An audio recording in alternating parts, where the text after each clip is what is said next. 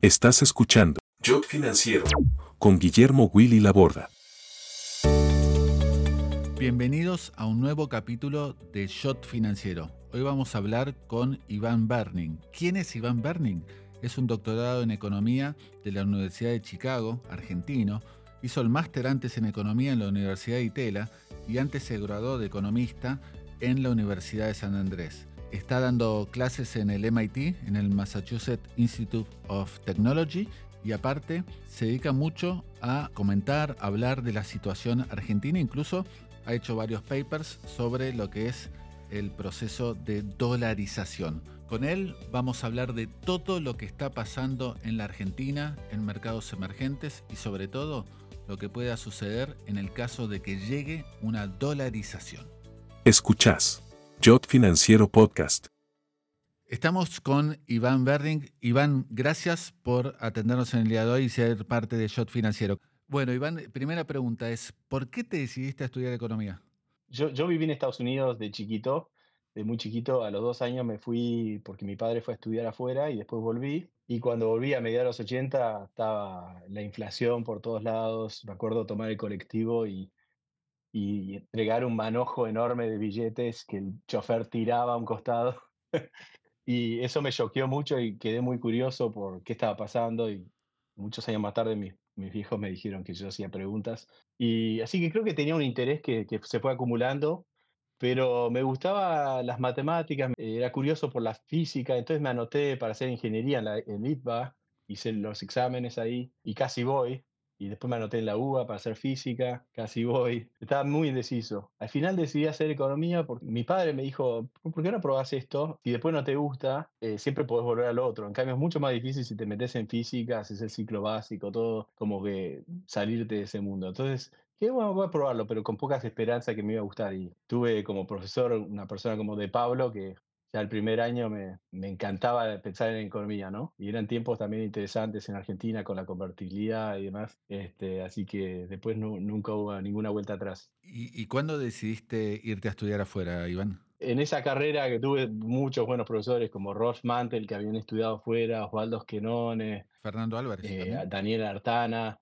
Fernando Álvarez. Tuve la suerte de tener a Fernando Álvarez que venía de afuera y visitó Argentina uno o dos años y justo lo tenía. Y éramos de los poquitos que nos tomábamos el tren para volver de San Andrés en vez del auto y terminé conversando mucho con él. Y entonces eso me dio una ventana a, todo lo que es estudiar afuera. Yo ya sabía un poco, pero digamos me entusiasmó más eso. Tenía ganas para cuando ya terminaba la carrera me di cuenta que lo que me gustaba de la economía era realmente ir profundo en las preguntas y, y que había muchas preguntas todavía que no se... Me encantaba que en economía todavía hay discusiones, que no, no se sabe todo, ¿no? Y que pensar con claridad o mirar los datos te ayuda a, a, a, a enfocar un poco mejor la cosa y nada, eh, tuve una experiencia de tesis de grado también que era investigación, o sea que para terminar mi carrera hice una tesis sobre los bonos de Tucumán, me fui allá y hice entrevistas y traté de pensar en lo que dice la teoría económica, eso me dejó con muchas preguntas todavía abiertas. Y entonces me quería ir a estudiar, pero mi viejo me dijo no,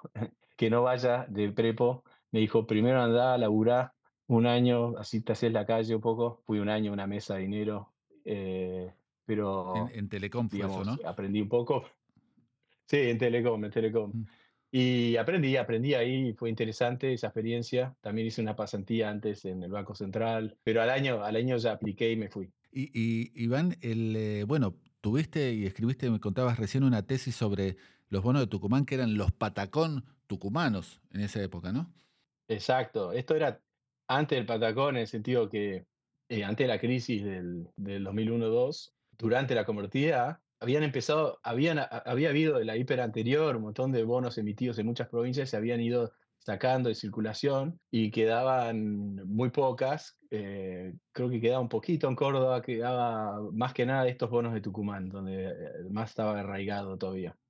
Y eh, me fui a estudiar eso, sí. Y me fui a, también a Santiago del Estero porque eh, una cosa que se notaba es que quería, quería documentar esto de que los bonos Tucumán eran aceptados en otras provincias que tenían muchas transacciones con, con Tucumán y había las termas de Río Hondo ahí eh, que visitaban los, los, tucumanos y entonces fui ahí, cercioré que se, se usaban ahí también, circulaban. Y eran las famosas cuasimonedas, ¿no, Iván? Exacto, estas son las cuasimonedas. Son, se llaman bonos, pero tienen el, el tamaño y el formato que un billete de un peso eh, en esa época. Y, eh, y, se pagaban a los empleados públicos con eso y se aceptaban a la par en general, o sea que no, no se aceptaban con descuento. Y había muchos artilugios para que, para que se aceptaran al principio. En, en principio, el gobierno también los aceptaba para pagar impuestos, eso es una cosa eh, que siempre se hacía, pero además hacían como, eh, rifaban electrodomésticos con los últimos cinco números del billete, ¿no? Entonces vos tenías tu billete y era como tener un billete de lotería. Eh, y eso eran todos artilugios que se hacían para que la gente los los sostuviera, ¿no? Claro, que hubiera demanda de cuasimonedas, ¿no? Exacto, que hubiera demanda de cuasimonedas. Una vez que estaba instalado y se usaba, me parece que ya tenían que hacer poco de eso, ¿no? Porque circulaba lo mismo que un peso. Em, pero bueno, había, había muchas, muchas eh, aristas interesantes del problema. claro, claro. Ahora, eh, contame cómo fue eh, la llegada a la Universidad de Chicago, sobre todo eh, una cuna de grandes economistas y casi te diría una cuna de premio Nobel. Sí, no, estaba lleno de premios Nobel cuando fui yo. Eh, y mira, yo fui porque, porque había oído de esa cuna y de esa forma de, de hacer economía me entusiasmaba mucho. Yo tenía una idea equivocada de lo que se hacía en otras universidades. Entonces, por ejemplo, ni apliqué a MIT, que es donde trabajo hoy, eh, porque creía que estaban, ¿no? Los de, se dice los de agua dulce y los de agua salada, y yo quería estar con los de agua dulce, digamos. Yo quería hacer expectativas racionales, quería hacer toda la cosa moderna de, que introdujo Bob Lucas y Tom Sargent y, y esa gente, ¿no? Claro, Eh, así que me, me fui muy entusiasmado a, a Chicago y, eh, y otra cosa es que estaba mi, mi- el profesor que había tenido antes estaba ahí, Fernando Álvarez estaba en Chicago y que era to- también otro atractivo. Y sí, después y, descubrí cosas que no me esperaba. por ejemplo, Y, eh, digamos, yo fui por la macro, o sea, como, como argentino, creo, en esas épocas tan turbulentas, casi todos los que nos hacíamos economistas estudiábamos macro. Eh, hay unos pocos grandes economistas que hacían micro, claro, pero en esa época de hiper y convertibilidad y crisis, mucho macroeconomista, ¿no? Y yo era uno de esos y no me lo esperaba, pero en Chicago conocí a Gary Becker y Kevin Murphy y un montón de gente que hacía micro eh, y una, una especie de eh, economía muy intuitiva, muy simple, con ciertos principios básicos, pero que se podían aplicar de forma muy amplia. Entonces Becker hablaba, aplica, lo aplicaba al crimen o a las decisiones de las mujeres, a tener hijos o cuántos hijos tener, eh, o qué carreras eh, hacer. Incluso el premio Nobel más reciente, Claudia Goldin, fue alumna de Gary Becker. eh, fue, y, se nota en su trabajo porque eh, fue premiada por, por estudiar las decisiones y, y- el mercado laboral y las decisiones de carrera de las mujeres. Y, y ese era el tipo de tema que, ¿no? que, que Gary Becker enseñaba y me apasionó cuando llegué ahí. Así que casi me vuelco a la micro. Lo que hice es otra cosa, en el fondo. Eh, terminé mezclando un poco lo que aprendí de Becker con mis inquietudes más macro y me tiré a, hacer cosas macro con, con ese tipo de herramienta más intuitiva y a pensar en cosas como finanzas públicas. ajá, Finanzas públicas es algo entre la micro y la macro, diría, y déjame decir algo medio controvertido, pero diría que el 80% de, los temas macro de Argentina son temas de finanzas públicas, o sea, son temas fiscales, qué impuestos tener, cómo tener un déficit o no, pedir prestado o no, eh, e- etcétera. Entonces, me, me volqué a esos temas, ¿no? Y, y precisamente eh, la, la paradoja, me parece, porque vos mencionás a grandes economistas argentinos, desde, no sé, hablabas de Fernando Álvarez, a quien tuve el placer de conocer y, y también entrevistar ahí en Chicago, hasta el profesor de Pablo y todos los que venís mencionando. Y la paradoja es cómo teniendo tantos economistas buenos Argentina, estamos en una crisis eterna los argentinos, ¿no? ¿Vos ¿Me podés Claro. explicar eso?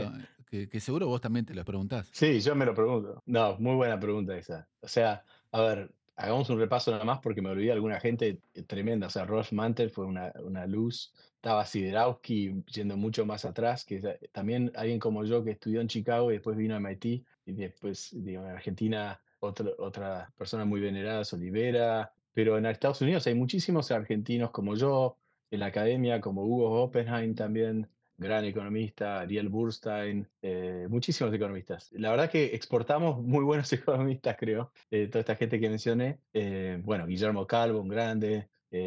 la lista es larguísima. Paro ahí, pero no es no es que me estoy olvidando gente. Pero todos, con carrera académica importante encima. Académica importante, ¿no? Importantísimo. Son muy respetados. O sea, muchos americanos me preguntan, ¿y por qué? La pregunta que hiciste vos, ¿por qué, ¿por qué hay tantos economistas argentinos tan buenos en macroeconomía en especial? Ahora creo que también hay muchos economistas buenos en micro, pero y yo creo que es la, la razón es la causalidad inversa. O sea, eh, las crisis generan mucho interés y entonces muchos argentinos se fueron a estudiar para tratar de entender lo que pasaba en Argentina. Mm. Esa sería mi, la explicación más, más lógica, ¿no? es la misma razón que tenemos muchos psicólogos, ¿viste? Porque somos medio locos. este... Sí, yo pensaba lo mismo, porque también eh, a, menor nivel, digamos, hay, siempre hay las carreras de grado de ciencias económicas en Argentina están plagadas, digamos, siempre hay demanda de estudiantes y en universidades privadas y públicas, ¿no? Sí, sí, sí. Yo creo que la, se enseña muy bien economía en argentina también. Creo que en, distintas universidades se enseña de distintas maneras, pero se enseña muy bien y, creo que tanto la realidad argentina como la enseñanza hace que formemos buenos economistas. y ahí hay, algo que mencionaste que me interesa. Sí, disculpa. No, no, el interrogante sigue siendo ¿por qué no, no, no, no podemos lograr incorporarlos, o quizás es un tema de política también, ¿no? Me parece, ¿no? De, sí, exacto. Ahí te iba a decir, hay que ser humildes también. O sea, los economistas académicos pueden aportar algo. Yo creo que no estamos aportando siempre lo suficiente por una timidez o porque es otro circuito, ¿no?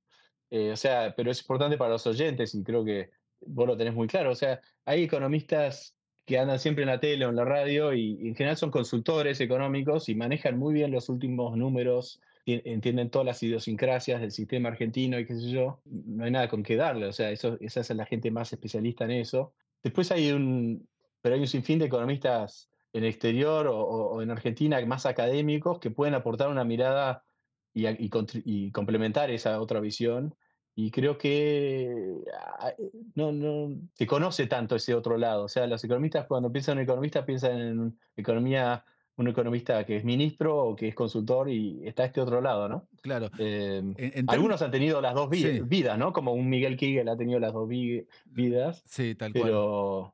Eh, eh, yo lo veo, si querés pasando a lo futbolístico, es como tener a varios Messi y desde la selección no convocarlos. Puede ser hay algo de eso, porque, por ejemplo, digamos, yo diría que hay un poco de eso. También es verdad, como digo, quiero, quiero decir con humildad, los economistas académicos pueden aportar algo, pero no necesariamente eh, seamos todos la persona correcta para, para, ser convocados a trabajar en la función pública. Yo creo que igual no, no se está aprovechando suficiente eso. Mm. Pero también hay, hay cierto, es cierto que también una vez que uno entra a la academia, estudia ciertos problemas, uno se tiene que concentrar mucho en ciertos problemas un poco más eh, específicos y por ahí a veces son, temas más de, Europa o de Estados Unidos y termina desconectándose un poco con Argentina. Y yo conozco muchos argentinos excelentes economistas que están menos metidos en lo que pasa en Argentina eh, como consecuencia de eso. Digamos, yo, yo tengo en particular un poco una adicción, digamos, a, lo, a las noticias y a pensar en política económica en Argentina, pero no la comparte todos los excelentes economistas que, que mencioné. Algunos sí, o sea, Guillermo Calvo claramente es alguien que siempre tiene un ojo puesto, pero no todos. Y, y, usando tecnología no, no los culpo, porque es como que trabajan para el club. O sea, el club lo que te pide es que armes buenos papers de investigación sobre los temas que les importan acá y no siempre se traducen a algo que te ayuda a mirar los problemas de Argentina, ¿no? Claro. que yo siento que a veces, en forma, en forma por mi forma de ser, mirando siempre lo que pasa en Argentina, me pongo la camiseta, aunque nadie me convoque, mm, y pienso en temas eh, argentinos, pero no necesariamente me, ayuda a mi carrera, o sea, el club no les importa tanto eso. Ahora, ahora, Iván, recién hablábamos de cuasimonedas, en Argentina ahora se está hablando de dolarización, ¿No te parece em, que estamos en un loop eterno en Argentina, siempre cayendo en las mismas, eh, en los mismos vicios y, estar siempre en el mismo círculo vicioso? Porque terminamos hablando siempre de lo mismo y, incluso cuando nuestros vecinos del barrio, los países que, que nos rodean, en términos económicos ya tienen casi todo encarrilado. Sí, sí, es tremendo. Creo que e- es así. O sea, tenemos que encarrilar la parte básica de tener una eh, macroeconomía más estable, menos inflación, las finanzas públicas más o menos equilibradas, porque después hay otros grandes desafíos para crecer, para tener mercados que funcionen mejor, más eficientemente y un Estado más eficiente, que son desafíos tan importantes o más importantes como el otro, pero el otro es como condición necesaria, tenemos que salir de ese pozo, ¿no? Pero, digamos, hay una suerte de pesimismo en Argentina de que este país no tiene solución, del cual yo no Sí, coincido. yo no comparto obvia- yo no coincido, obviamente, eh, pero eh, Sí, quería ver sí. tu visión, que es mucho más importante. Eh, lo mismo que vos, o sea, yo siento que Uruguay, Paraguay, Chile, Perú, Brasil tienen, han logrado generar una estabilidad macroeconómica instituciones económicas que deberíamos todavía eh, aspirar a eso, ¿no? En vez hemos tomado atajos o hemos hecho cosas totalmente desopilantes, ¿no? La convertibilidad fue, y, o la dolarización que se discute hoy, serían eh, eh, políticas muy extremas que tienen sus beneficios, pero también sus costos. Podría verlas como un atajo que, que si todo va bien, andan por un tiempo, pero después tienen sus problemas. Y por ahí a veces es como criar un hijo, ¿no? Digamos, lo ayudas con el examen que tiene mañana o, o, de que construyan las instituciones o que construyan eh, una rutina que los ayude después en la vida, ¿no? Y creo que es muy fácil ser pesimista porque mientras estás en el pozo sentís que nunca vas a salir, está todo oscuro. Yo lo que veo es que los países que salieron después y salieron bien, sin atajos, eh, parecen no volver a caerse. Y tal vez, eh, optimista, eh, hablando de forma optimista, no- nos pase lo mismo. En algún momento salgamos y si salimos sin atajos, eh, no va a ser tan Claro. eh, fácil volver a caer, Mm. Eh, ¿cómo, Esa es mi esperanza. sí, ojalá. ¿Y cómo estás viendo, incluso cómo se ve desde el mundo académico, el fenómeno Milei en Argentina? A ver, eh, yo creo que cualquiera que mira a economista, ¿no? Yo, yo por lo menos voy a admitir, siento un 20, u- veo cosas que, que, que me atraen de lo que dice, porque es un economista, es del palo, va a decir algunas cosas que son ciertas y que algunos políticos nunca las dicen, ¿no? Como que hay que tener equilibrio, que hay que, que los incentivos importan. Así que hay, hay mucho ahí que me parece que, como cualquier economista, está aportando y realmente ha sido muy efectivo en, yo creo, cambiar la opinión pública y, y que la gente pueda decir ajuste o, o equilibrio fiscal sin que sea una mala palabra, ¿no? A mí eso me, me parece muy, muy loable. Después, hay eh, propuestas concretas como la dolarización, que me parece que son, si vos sondeás a la mayoría de economistas del mundo, te dirían que eh, no, es, no es probablemente el mejor camino. El- yo creo, voy a tirar un número, creo que el 95% te diría eso. Y yo, digamos, entiendo igual que hay una racionalidad para pensarlo. O sea, los economistas muchas veces decimos, hay trade-offs, ¿no? Hay un beneficio, un, un- un costo, y yo entiendo los que apoyan la dolarización sienten que la balanza tira para un lado, ¿no? Eh, pero yo tengo eh, varias preocupaciones sobre el largo plazo de ese tipo de solución, parecidos a los problemas que tuvo la convertibilidad o lo que tuvo Grecia en el euro, que tuvo ocho años de una gran depresión, y también problemas en la implementación en el corto plazo, que he escrito algunos artículos recientemente Sí. sobre eso. Justo, justo te quería comentar sobre ese, porque eh, eh, uno de los artículos que escribiste, que creo que ese fue en un, que incluso está en YouTube para aquellos que lo quieran ver, eh, y que tuviste varios, eh, no sé si la palabra es la adecuada, comentadores de lujo, me parece, porque estaba desde Demian Reidel hasta Pablo Guidotti, Guillermo Calvo, Domingo Cavallo, escuchando tu presentación, y hablabas ahí de los riesgos de querer dolarizar sin dólares, ¿no?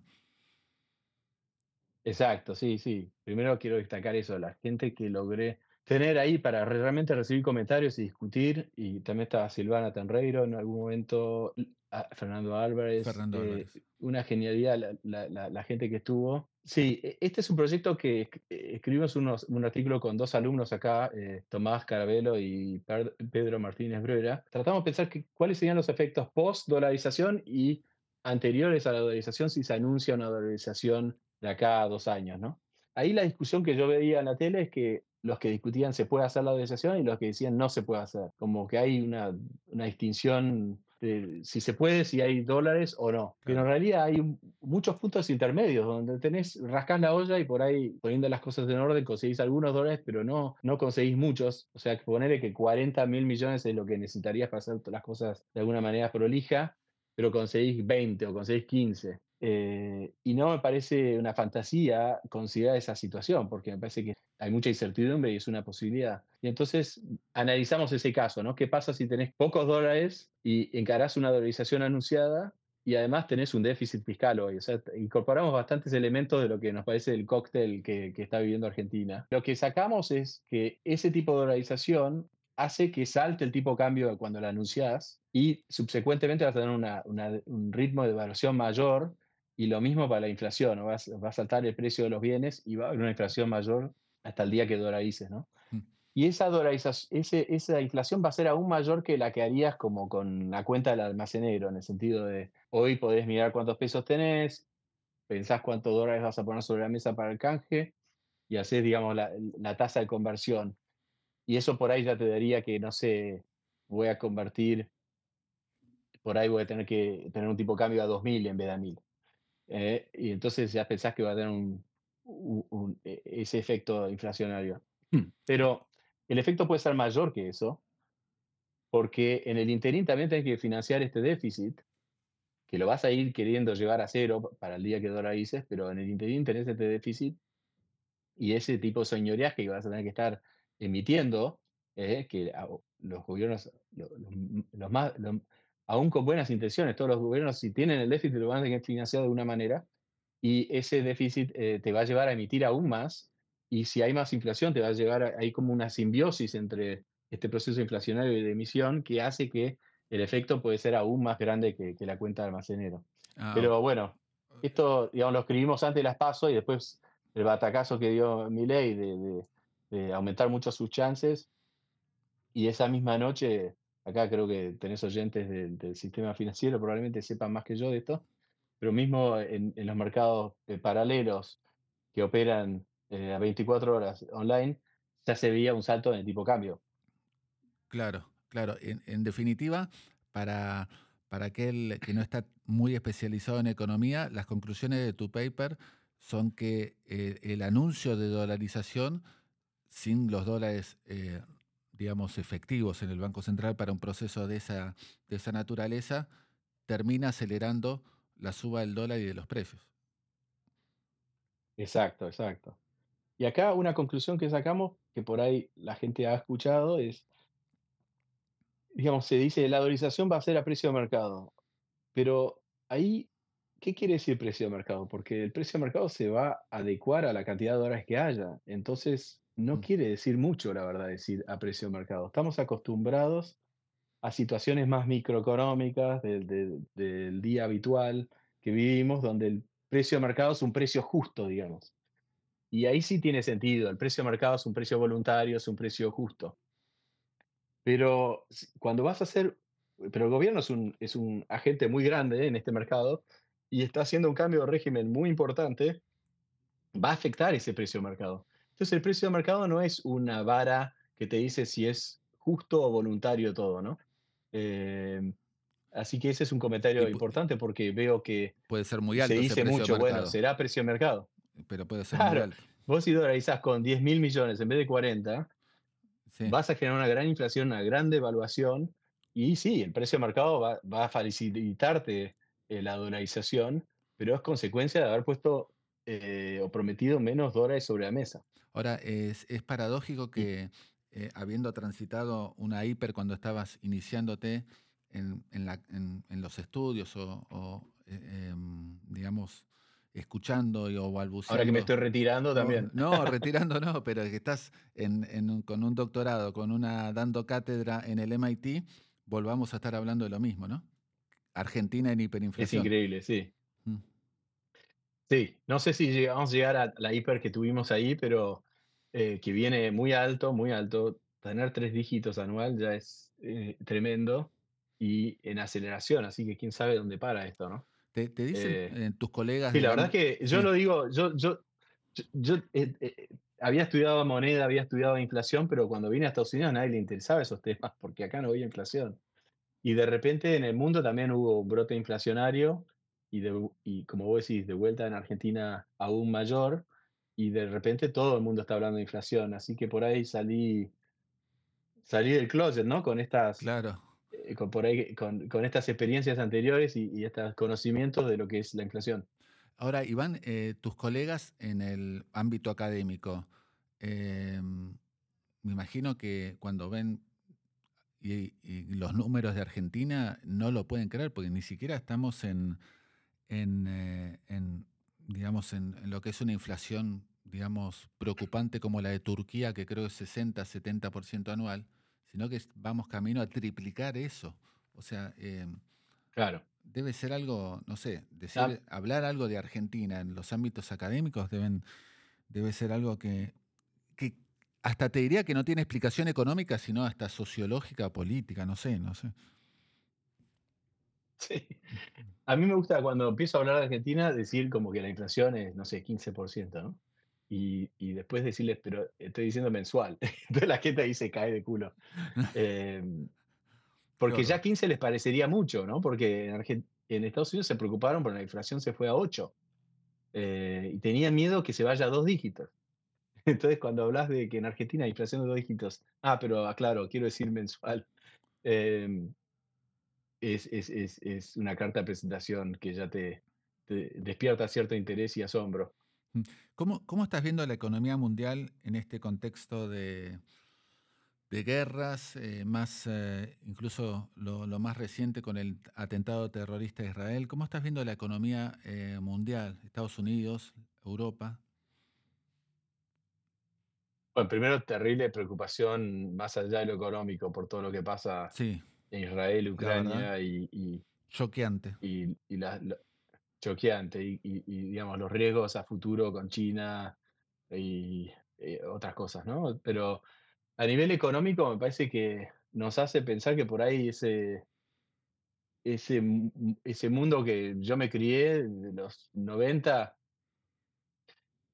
y, por ahí 2000 eran 20 añitos, 15 añitos de, de paz y que en realidad estamos de vuelta en lo que se vivía antes, ¿no? 60, 70 eh, y anteriores, y es, preocupante, ¿no? Y eso hace que también la economía que se vivía en esa época, de muchos más shocks, eh, de la relevancia de pensar estratégicamente en el comercio eh, y, de shocks de, oferta, como shocks de petróleo, se vuelven mucho más relevantes de pronto, ¿no? Así que yo, por ejemplo, he escrito sobre los temas también de inflación de Estados Unidos y Europa desde esa perspectiva, mm. tratando de explicarlos, pero eh, sí, esa, esa, sería mi visión. E, es, es, cierto que sos un candidato al Nobel de Economía? Muchas veces se menciona a Guillermo Calvo, pero a mí en otros comentarios con, con colegas tuyos me decían, anotá a Iván Berning. ¿Es así? Una locura, no. No, no, no, no. A ver, yo digo, candidato a Nobel, Guillermo Calvo, clarísimamente, o sea, se lo tendría que haber ganado, estoy, todavía pienso que se lo va a ganar. Y después de eso hay un montón de otros economistas eh, de la talla que te mencioné antes, eh, profesores míos, que, que merecedores, ah, veremos, veremos quién, digamos, y después de todo, eh, yo, yo quiero que ganen esos, ¿no? Son los que yo tengo mis fichas eh, pero igual son Borges para mí. Si no se lo ganan, no me cambia nada. O sea, es verdad. Son, son Borges, ¿viste? Sí, sí, sí, sí. Calvo, Calvo, eh, uno de ya ellos. Ya nos pasó con Borges. Claro, si pasa, pasa, y si no pasa, Borges. Igual quedan en la historia. Estamos felices. Sí. Eh, claro, no, lo mío, lo mío es una exageración. Si alguien te lo dijo, agradezco la buena onda, pero una exageración total, especialmente esta etapa de mi vida y todo eso, no, no, no, ni pen- impensado. Estoy pensando en esos otros candidatos. Iván, un amigo en común que tenemos me dijo, preguntale, hacerle una pregunta académica, me dijo, preguntale si fue chofer de Milton Friedman. ¿Fuiste chofer de Milton Friedman? Sí, prácticamente sí. Eh, cuando estaba en Chicago, eh, me llama Lars Hansen, que después fue premio Nobel de Economía también, y me dice que Milton Friedman le van a, va a venir a, a una conferencia en Chicago y que querían que yo lo busque. Yo y otro compañero, un mexicano muy bueno, Esteban Rossi. Y, entonces eh, estábamos agradecidísimos y fuimos a buscarlo. Esto era antes de, de eh, septiembre 11, ¿no? De la- del ataque terrorista. Entonces, Sí. hasta podías ir a la puerta de- del avión, ¿no? y entonces lo buscamos y aunque había escuchado que era bajito, no estaba preparado para, para la imagen eh, que vi, un tipo muy bajito con su maletín, una sonrisa enorme y nada, fue, fue un gustazo, ¿no? Llevarlo, eh, buscarlo y hacer de chofer a Milton Friedman y charlar con él de, de economía por un buen rato. Cla- Le conté un poco mis papers, de- ¿Sí? bien, bien hecho. aproveché, sí. Estamos hablando de uno de los Pero cinco fue- mejores economistas de la historia, ¿no? Sí, un grande Milton Friedman, un grande, la verdad. También un tipo que trascendía, hacía cosas de micro, de macro, y un poco lo que hablamos antes, un académico, pero a la vez se metía en el debate público, que es algo que a mí me parece que debería hacerse más entre los académicos. Eh, y no, un grande, un grande desde todo punto de vista. Eh, no, fue, fue una gran experiencia, no me lo olvido más. Conocí después muchos otros economistas también, de la talla de Samuelson, solo, los conocí. Eh, A Bernanke. Ken, Arrow, tuve, tuve mucha fortuna. A Ben Bernanke. A Ben Bernanke también lo conozco, es más, eh, lo conocí antes de que, de que fuera a la Reserva Federal, cuando estaba en Princeton, y me ofrecieron un trabajo ahí, y fui y desayuné con él, comimos bacon juntos eh, a la americana, y después, después fue a la Reserva Federal y tuvo una carrera increíble, y para mí fue una Y gran fortuna tenerlo ahí en ese momento de crisis. Claro, salvó al Eh, mundo. y el- después- el, señor con el que desayunaste salvó al mundo Sí. de una crisis que pudo haber sido mucho peor, eh, que estamos hablando de la del 2008, ¿no? Exacto, exacto, ¿no? Ese tipo, y en su momento cuando yo estaba ahí, pasame los huevos, qué sé yo, no, no estaba pensando eh, en todo eso, ¿no? Pero después cuando estuvo ahí, realmente creo que era la persona adecuada porque había estudiado esos temas. eh, y no, después unos años más tarde visitó MIT también, así que tuve, lo tuve de, de colega, y no, un grande. Y así lo mismo, Mario Draghi, eh, un montón de economistas que en Estados Unidos ocurre más, creo que los académicos tienen conexión eh, con- con las políticas públicas y terminan, especialmente en las reservas federales, hay mucho intercambio entre lo académico y, este, las políticas.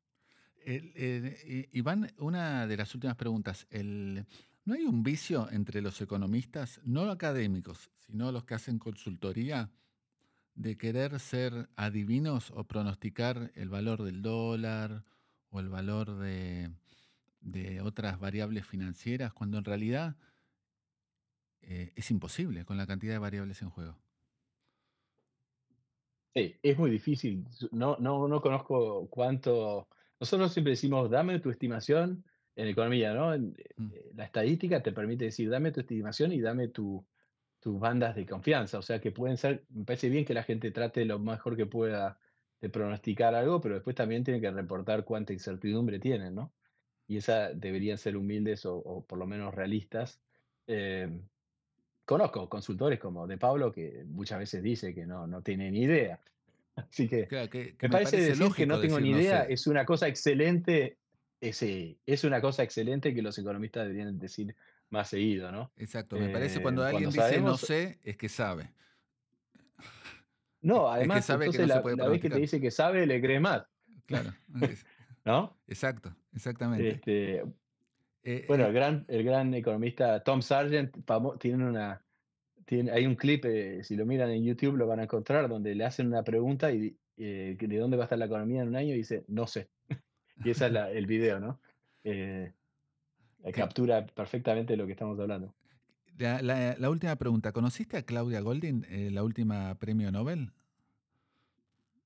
Sí, la conozco, la conozco, no tengo un, un, trato muy, muy personal, tengo amigos como Carola Friedman, que es una economista excelente argentina, que fue estudiante de ella y siempre me habló maravilla de Claudia Goldin, así que la conozco más a través de eh, terceros, pero la conozco personalmente un poco, sí.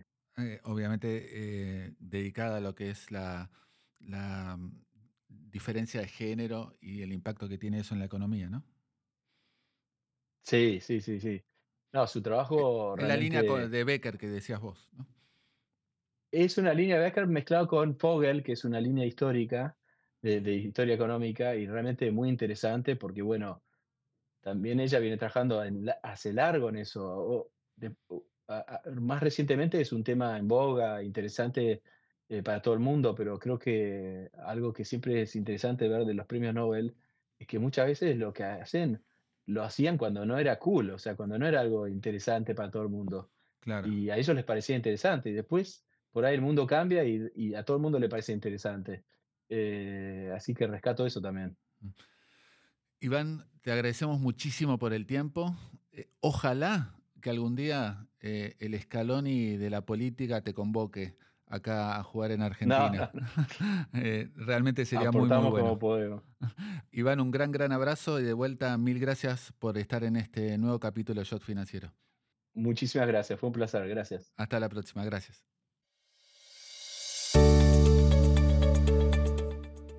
Con esto damos por eh, terminado este nuevo capítulo de Shot Financiero. Nos reencontramos en el próximo y como siempre, un lujo tener entrevistados argentinos de primer nivel. Shot Financiero. Conducción, Guillermo Willy Laborda. Producción, Big Tecnia.